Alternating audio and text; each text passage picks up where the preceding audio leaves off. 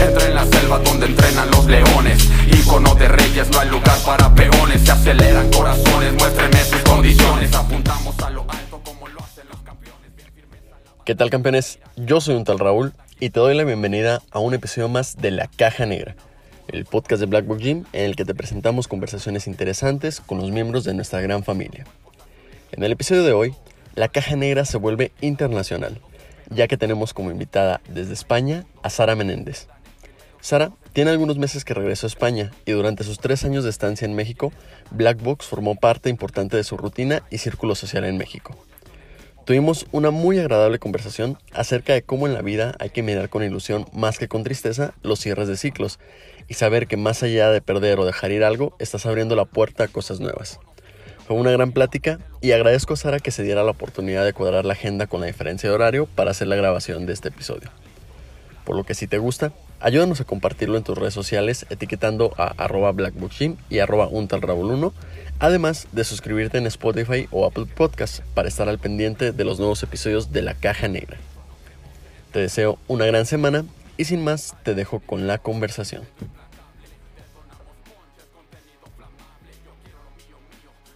Sara, bienvenida a la Caja Negra, ¿cómo estás?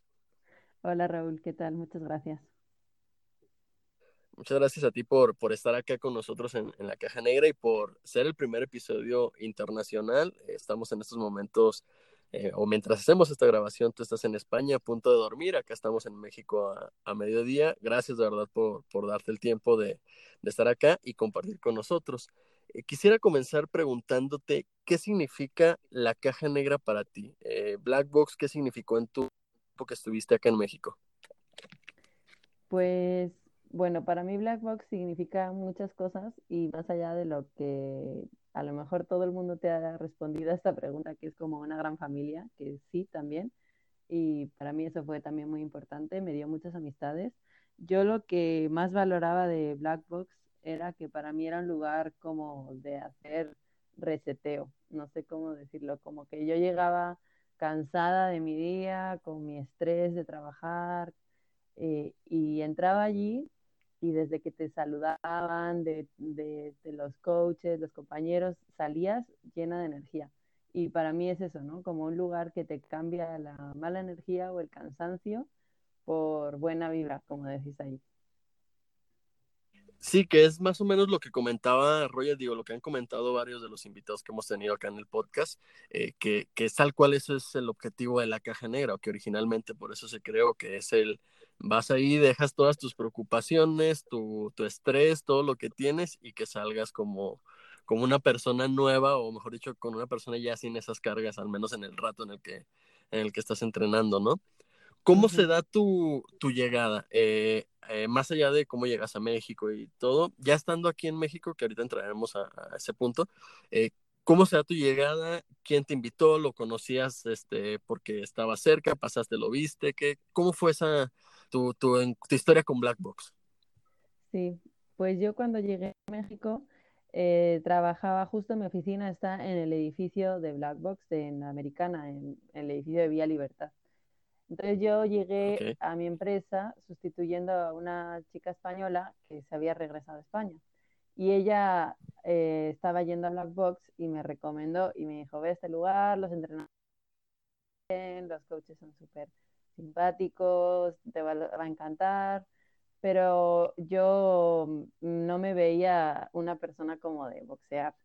O sea, yo soy como súper tranquila, súper pacífica y aunque me gustaba, dije, no, y me apunté a yoga, porque había un yoga ahí okay. al lado de Black Box, que creo que sigue estando. Y entonces me apunté a yoga y todos los días pues pasaba ahí por delante de Black Box y lo veía y decía como pues se ve bien, pero como que yo no me veía haciendo eso. Y no fue como hasta unos meses más tarde que una amiga de mi trabajo se apuntó a Black Box y me dijo que fuera con ella. Y, y, dije, bueno, vamos a probar. Si tú vas, si te gusta, pues yo también voy a ir. Y Oye, a... ella ya, per, perdón que te interrumpa, ¿ella ya asistía a Black Box o también fue de que voy a ir también yo a mis primeras clases, este, acompáñame o ya, ya, ahora sí que ya te lo estaba recomendando como tal? Pues creo que ella ya llevaba un tiempo, no mucho, pero creo que sí llevaba como varias semanas yendo. Por eso me recomendó. Ok, ¿y qué, pasó por, tu cabeza? ¿O por qué? Si bien ahorita me decías que, pues nunca había sido deportes de contacto, que sí, sí, sí practicas otras cosas y que inclusive estabas yendo al yoga, que podría parecer que es eh, totalmente lo opuesto al, box. Eh, ¿qué, ¿qué, fue lo que sí, aparte de la invitación de tu amiga, te, te dijo, ok, pues vamos a probarlo? ¿Por qué sí decidiste probarlo? Um, yo creo que fue también como que me dijera como, pues que su experiencia y que me dijo, es que no tienes que pelear.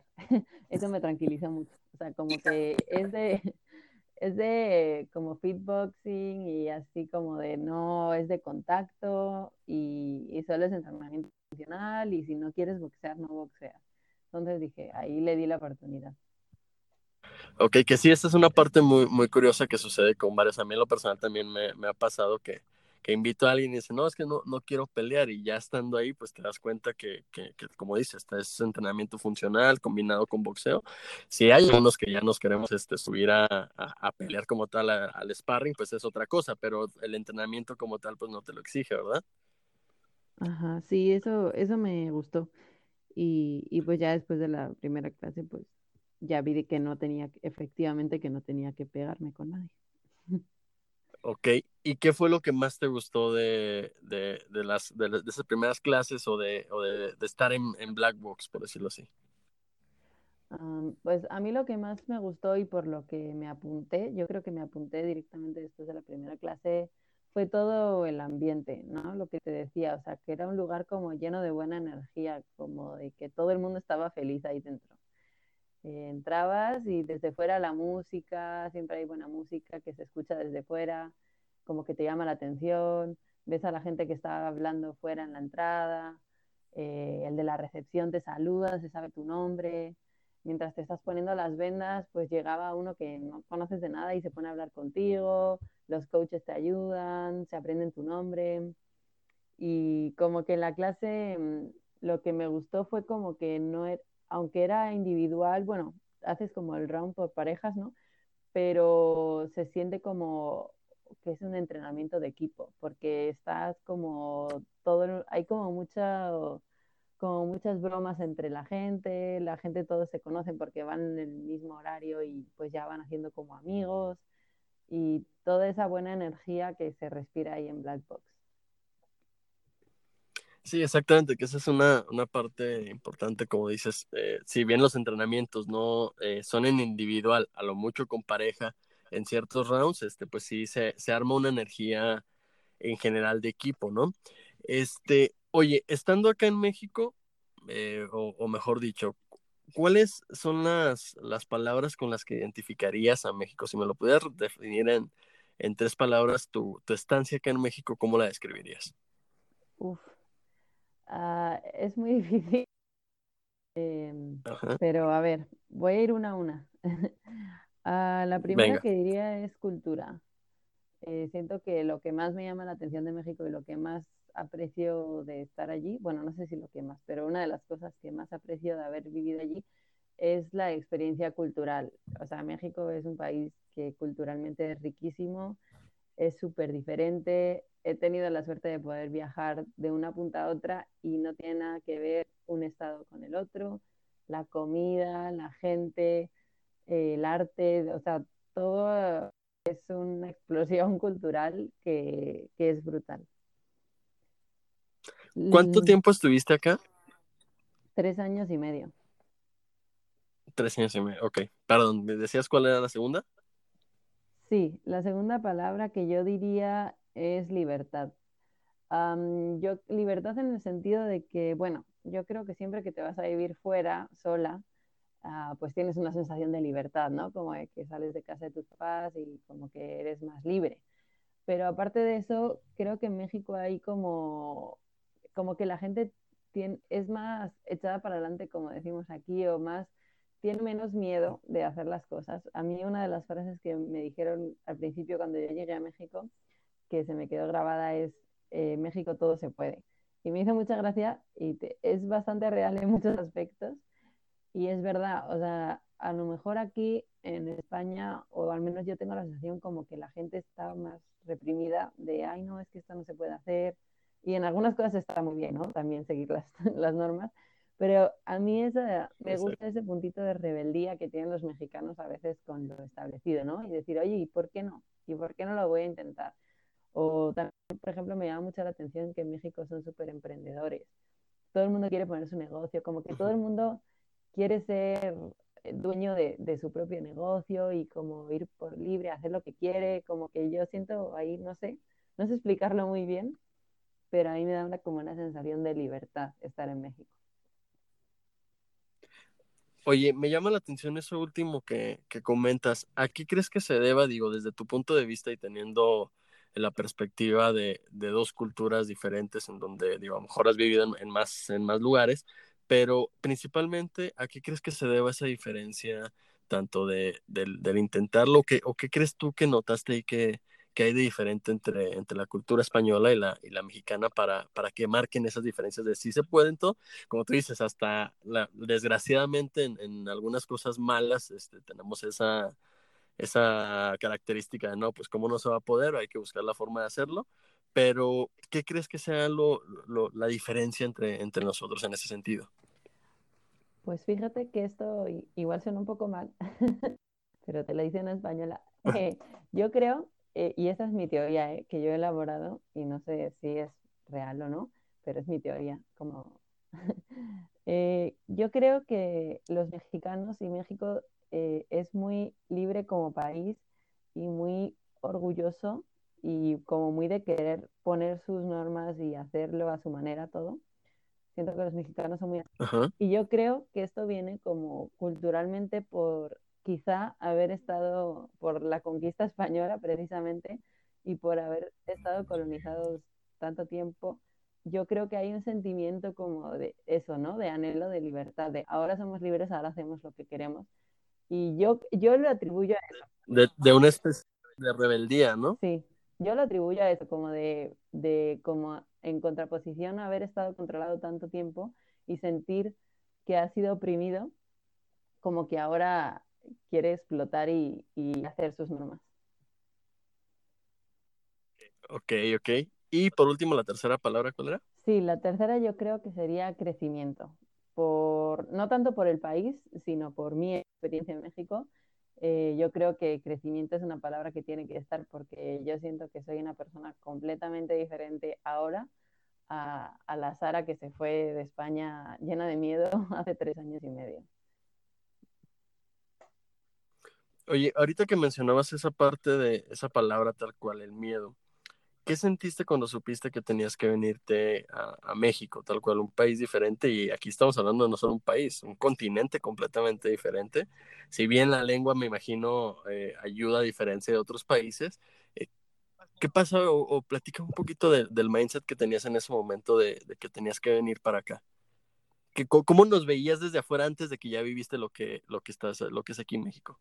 Vale, pues bueno, eh, a mí me lo ofreció mi empresa, ¿no? Mi empresa tenía una oficina allí, entonces y yo iba como con mi empresa. Eso ya hace que sea bastante más fácil, porque yo ya tenía compañeros españoles que estaban allí, que yo les decía que iba a vivir con ellos, que mi jefe ya decía. Entonces, eh, aparte la chica que te digo que había estado antes que yo, pues me lo recomendó muchísimo, me tranquilizó. Entonces, por ese lado yo estaba tranquila porque como que los de la empresa ya conocían lo que era vivir allí en Guadalajara y me habían animado mucho y me habían tranquilizado. Pero obviamente, eh, pues todos mis familiares y todos mis amigos estaban muertos de miedo. Y pues yo un poco también porque dices, pues es que de México eh, no, es, no es famoso por ser un país tranquilo y seguro, ¿no? Eh, y me lo pensé mucho. Luego me he dado cuenta y digo, ¿por qué me lo pensé tanto? O sea, ¿cómo pude ser tan tonta de llegar a dudar de ir? Si es lo mejor que he hecho en mi vida. Y, y lo dudé, estuve a punto de no ir por eso, por ese miedo.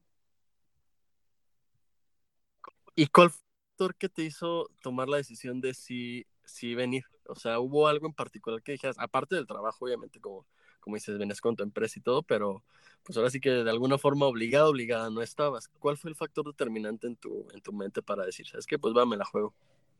Pues yo recuerdo el momento en el que tomé la decisión, estaba con mi familia eh, cenando y estaba haciendo una lista de pros y contras con ellos. Y ahí me di cuenta de que los pros eran mucho más largos que los contras y que en los contras al final lo único que había era, pues eso, ¿no? Miedo a pues, estar lejos de mi familia, lejos de, mis amigos o miedo a...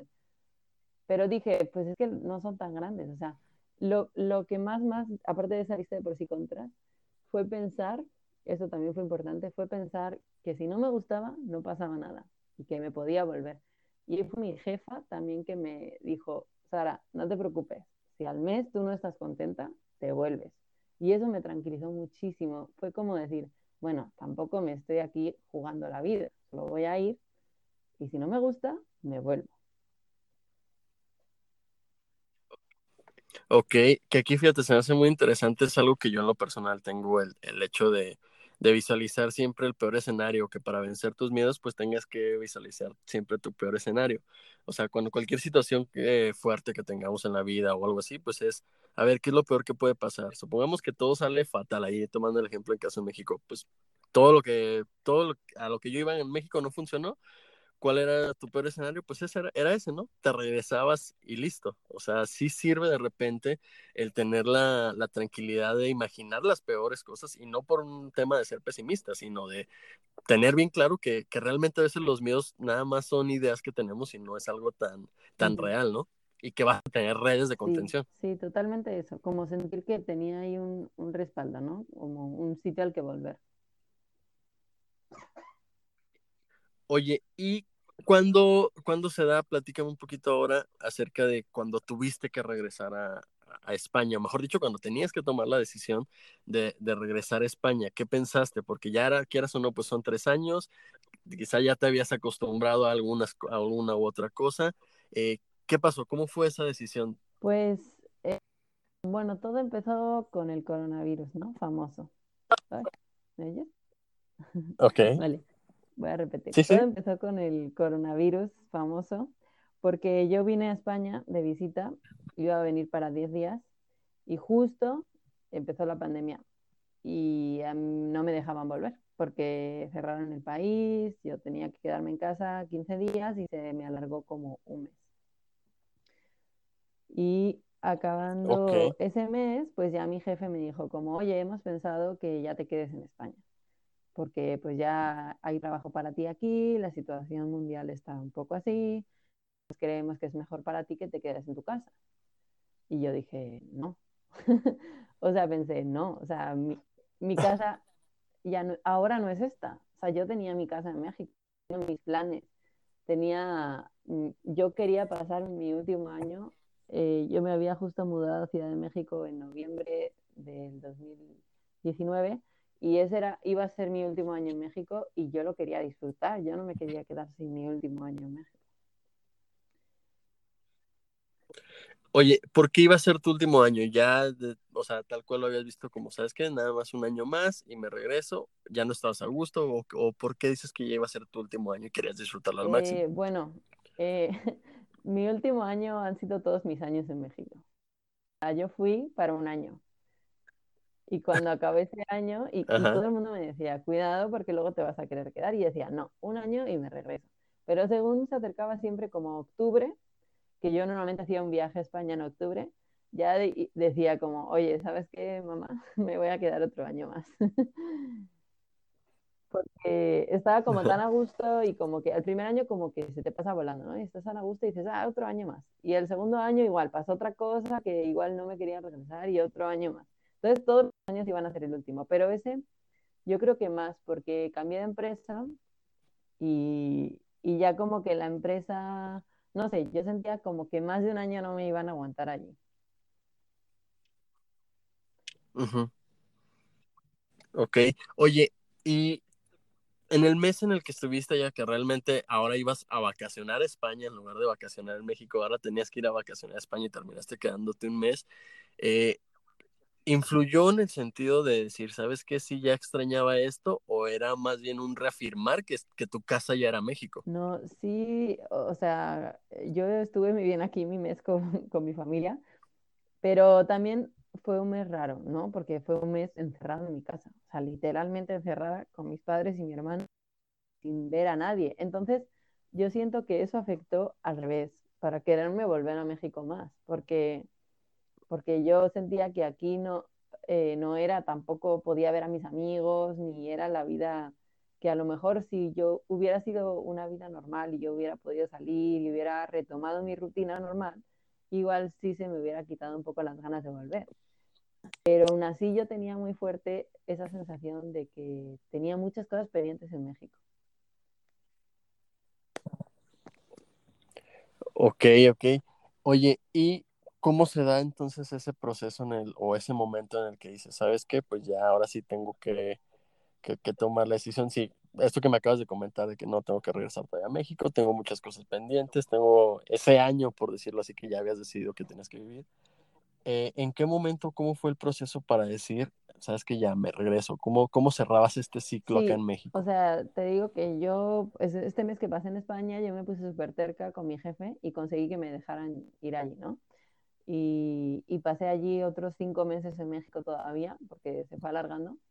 Pero, y esos cinco meses fueron increíbles, ¿eh? O sea, me encantó tener la oportunidad de pasar ahí la pandemia. O sea, yo, suena muy egoísta decirlo, pero, o sea, y, pero a mí me encantó esos cinco meses de pandemia, los disfruto un montón allí. Pero poco a poco, eh, según fue pasando, como que la presión para que yo regresara a España fue aumentando, ¿no? Em, pues mi familia estaba preocupada por el tema del COVID, aparte hubo un sismo y todo en Ciudad de México. Eh, llegó un punto en el que mi roomie se regresaba a España también y pues yo me iba a quedar sola, como sin casa. Ah, los del trabajo estaban presionándome un montón para que regresara y yo sentí como que todo el universo me estaba tirando hacia España, ¿no? Y aparte como que el año que yo esperaba en México tampoco se estaba dando, aunque lo disfruté un montón, era diferente y dije, bueno, pues igual como que, no sé, yo me resistí un poco. Al principio me resistí un poco y dije, bueno, me da igual que todas las señales me lleven a España, yo me puedo resistir. Igual que me resistí y quise volver a México y lo conseguí, puedo quedarme aquí.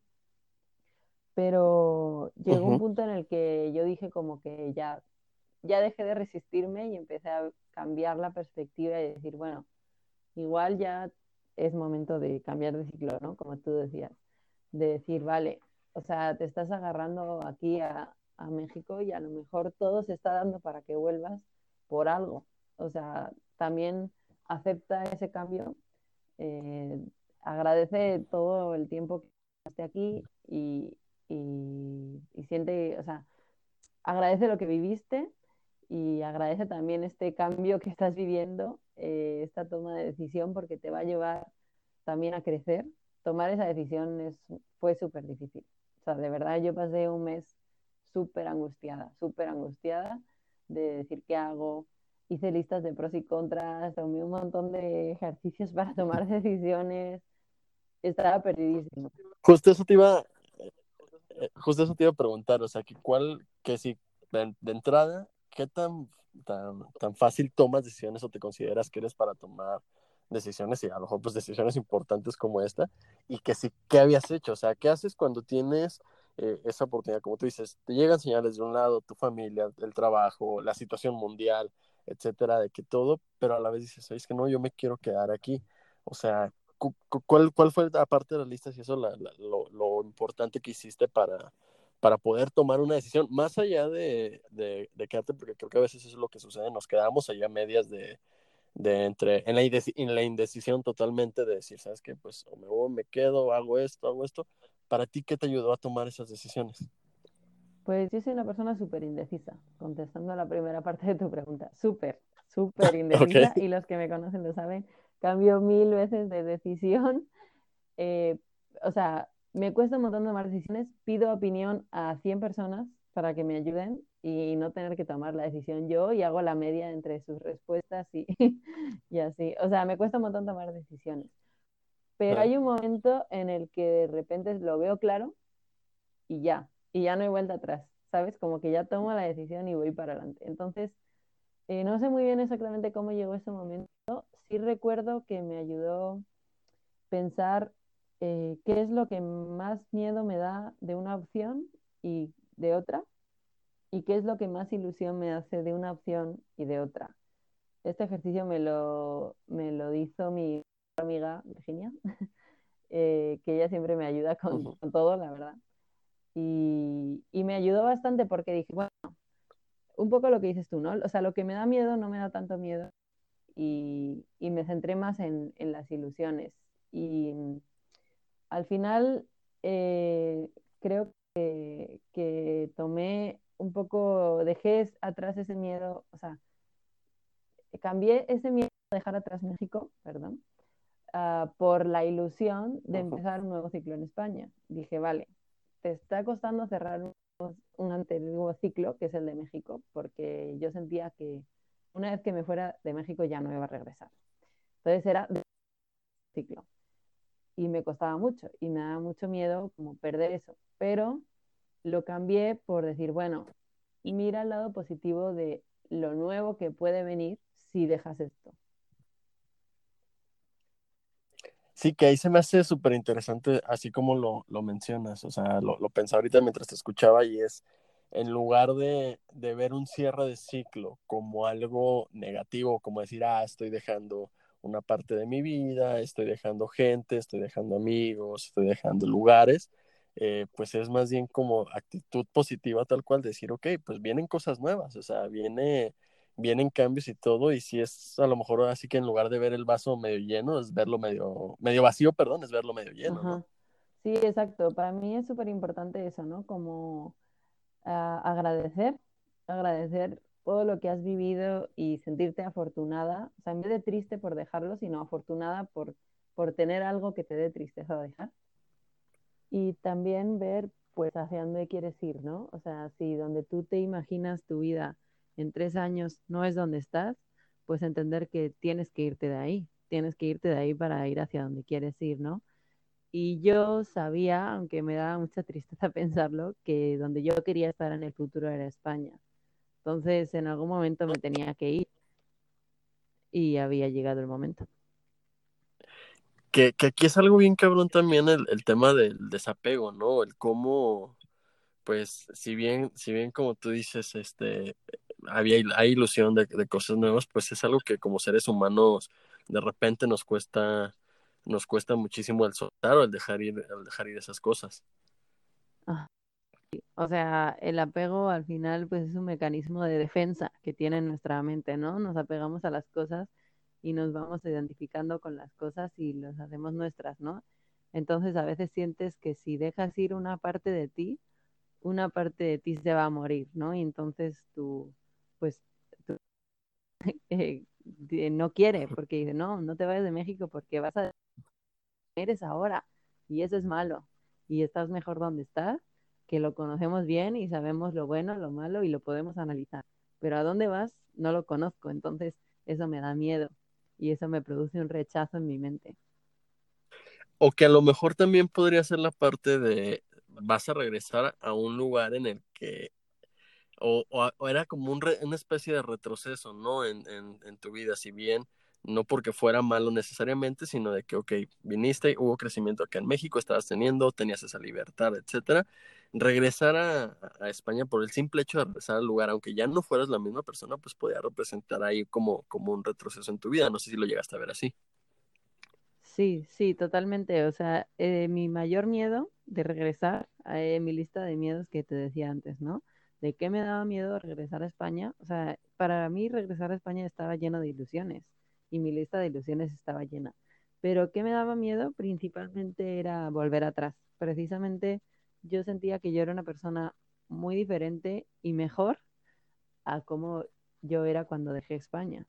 Entonces a mí me parecía que me daba miedo que si yo volvía a España iba a volver como a mi rutina, como a mi ciudad, a mis amigos, a mi familia, que tenía muchas ganas, pero me daba miedo retroceder también yo en cuanto a perder todo ese crecimiento personal que yo había hecho, ¿no?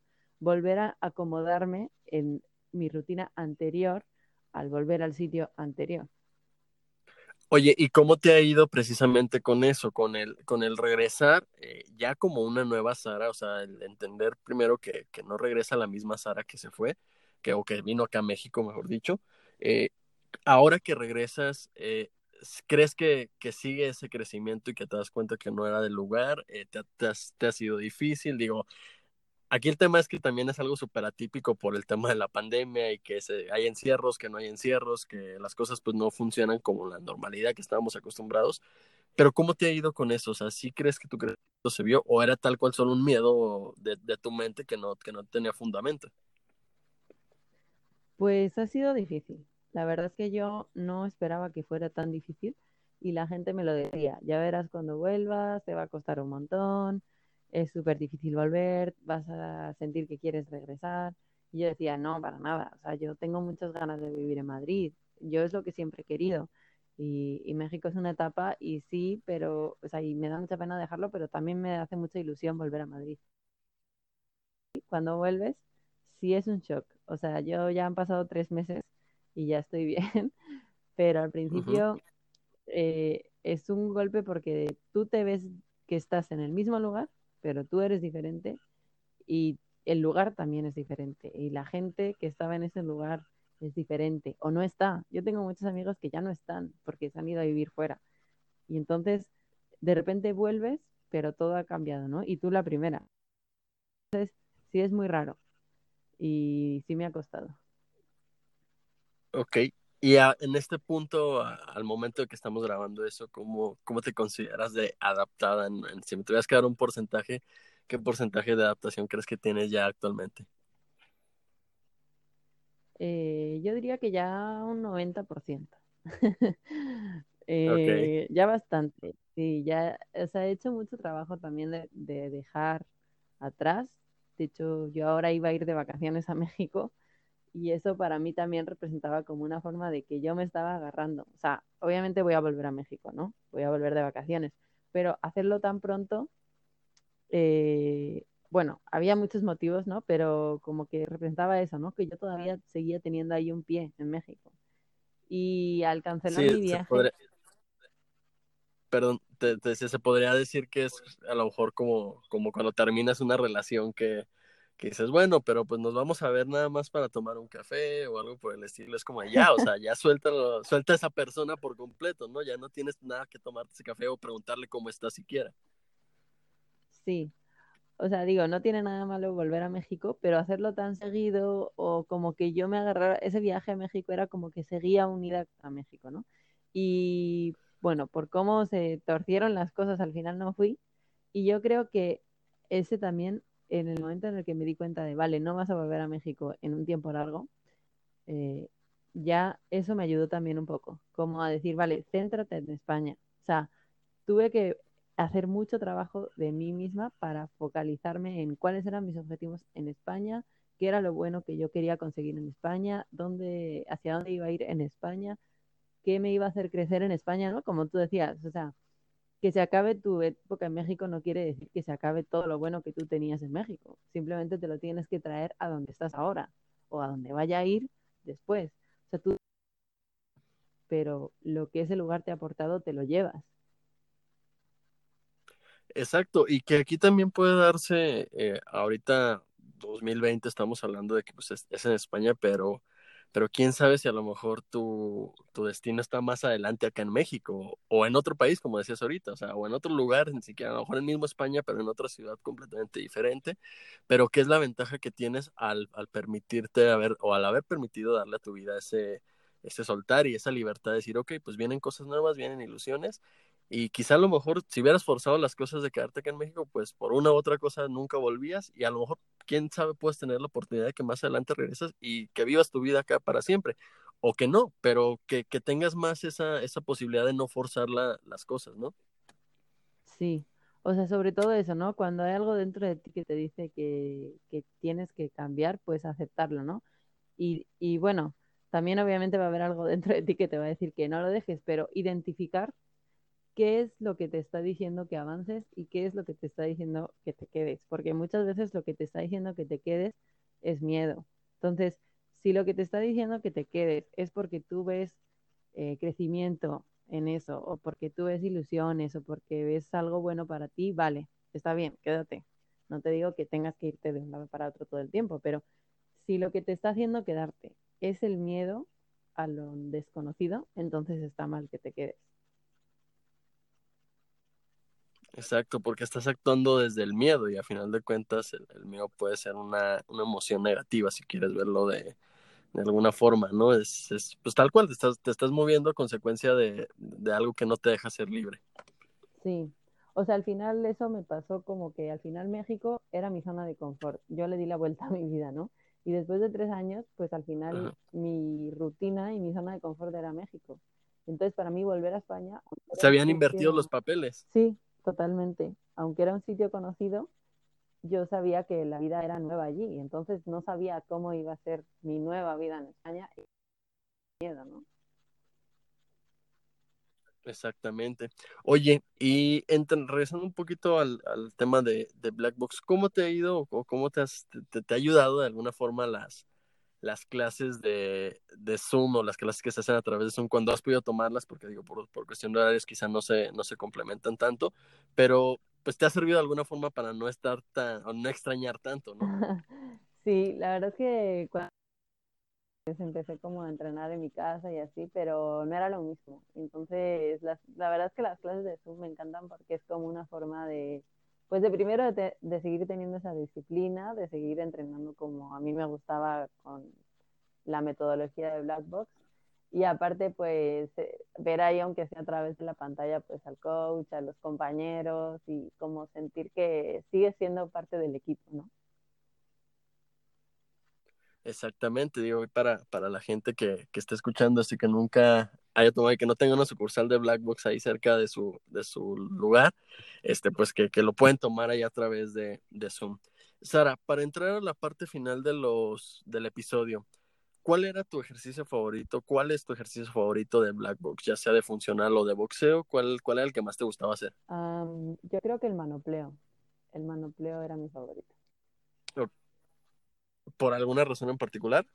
Sí, yo creo que aunque no me gusta el sparring y la parte de contacto del boxeo, el manopleo me gusta porque te hace estar como alerta, ¿no? Y te hace ejercitar esa parte del boxeo que sí me gusta, eh, que no, o sea, porque a mí lo que me gusta del boxeo, aparte del funcional, de black box, es que hay ciertas partes del, del boxeo que me parecen súper útiles como la concentración que tienes que tener, la coordinación, los reflejos y toda esa, la velocidad, todo eso lo entrenas mucho en el manopleo y a mí me gusta como que la concentración está 100% focalizada en, en quien tienes enfrente.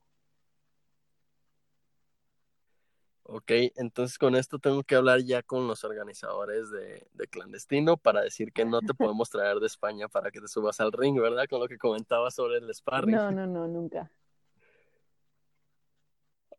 Ok. Oye, ¿y el ejercicio que menos te gustaba o el que se te hacía un poquito más difícil de, de hacer? Ah, yo creo que los abdominales estos que se llaman banana, que hay que estar así con las piernas y los manos hacia arriba, eso sufría mucho. Y quizá los pull-ups también, porque no era capaz, entonces me frustraba y sentía que perdía el tiempo. Ok, ok. Y por último, ¿tu combinación favorita de Black Box? La Black Box 2. Ok, ¿qué iba como? Es jab recto, volado recto. Bien, ¿por qué te gustaba eso? Eh, pues me gusta porque creo que es porque es muy variada. O sea, como que tiene los golpes rectos, pero luego tiene el volado. Y no sé, o sea, intuitivamente cuando hacía golpes libres la, sentía que la metía todo el tiempo porque me gustaba. Ok, sí, sí, sí, tiene esa parte de, de tener y son algunos de, poder y es fácil de, aprender también desde mi punto de, vista. Por último, eh, si la vida de Sara tuviera una dedicatoria hasta ahora, ¿para quién sería? Ah, pues yo creo que igual suena un poco obvio, pero a mis padres. y pues ellos al final es a la persona a la que más les puedo agradecer, pues es a ellos, pero aparte siempre para mí como un impulso para hacer las cosas y también un apoyo de sentir que si las cosas salen mal, pues ellos van a estar ahí.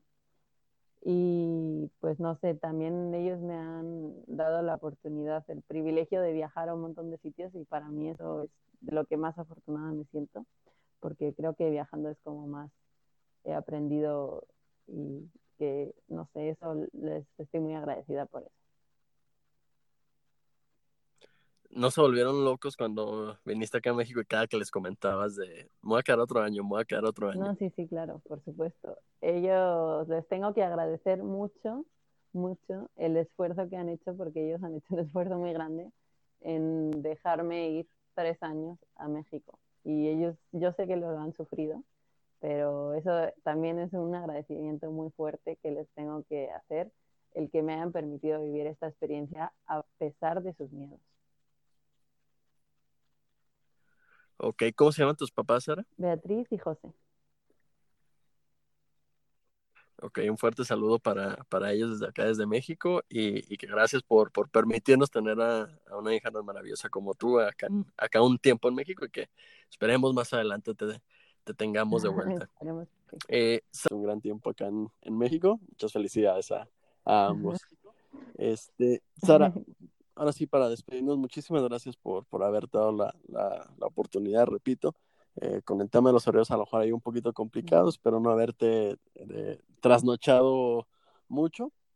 Pero muchas, muchas gracias. No, este, no, sabes que, que, Black Box obviamente va a ser tu casa siempre y México también, en general, como, como país. Y, y, muchas gracias por, por lo que nos compartiste aquí en la Caja Negra y por lo que compartiste acá con nosotros como, como, como amistad en, en México.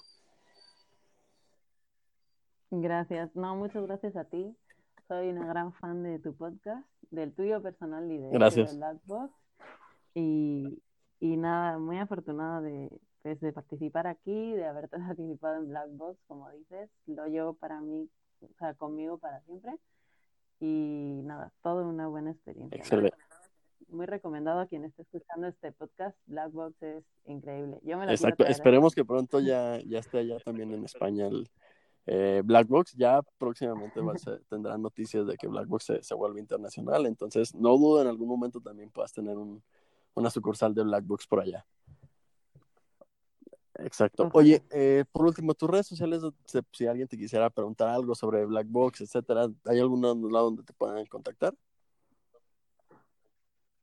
Eh, uh -huh. Sí, en Instagram eh, es arroba saramel, M-E-L, o sea, Sara M-E-L 17. Ok. ¿Vale? Sara Perfecto. 17. Y, ok, y excelente. Recordarles, amigos, las, las, las formas de entrenar ahorita, como ya lo comentaba con Sara, este, a través de, internet. Si no estás en México, si estás en tu casa por tema de pandemia todavía no, no sales, pues siguen las clases a través de Zoom. Eh, manden un mensajito ya a través de las redes de, de Blackbox para pedir informes. Y las sucursales pues ya siguen abiertas, todo para que vivan esta experiencia. Seguimos con medidas de sanidad, con horarios eh, específicos en cada una de las sucursales. Entonces no hay pretextos para no seguir entrenando. Eh, también y recordarles que si les gusta este episodio lo compartan en sus redes sociales o con alguien a quien creen que le puede servir. Creo que Sara nos ha dejado buenos aprendizajes. Entonces ayúdenos a compartirlo y no olviden suscribirse ahí en el, en el botón de, de Spotify o de Apple Podcast, cual sea su, su, plataforma donde nos estén escuchando, y que nos comparten en Instagram y nos etiqueten en arroba blackbookgym y arroba un tal Raúl 1. Sara, ya para despedirnos, vamos a, a, terminar este episodio como termina cada una de las clases de Black Box con el grito de guerra para que este para dar ese encierre okay. con, con broche de oro. Muchas, muchas, muchas gracias y yo te voy a seguir, ¿va? Gracias a ti. Hecho. Va. Uno, Black dos, Box. tres. Ah, Black Box. Venga, Ay, dale, otra vez. más. Va. Uno, Black dos, Box. tres. Black Box. Hasta la próxima.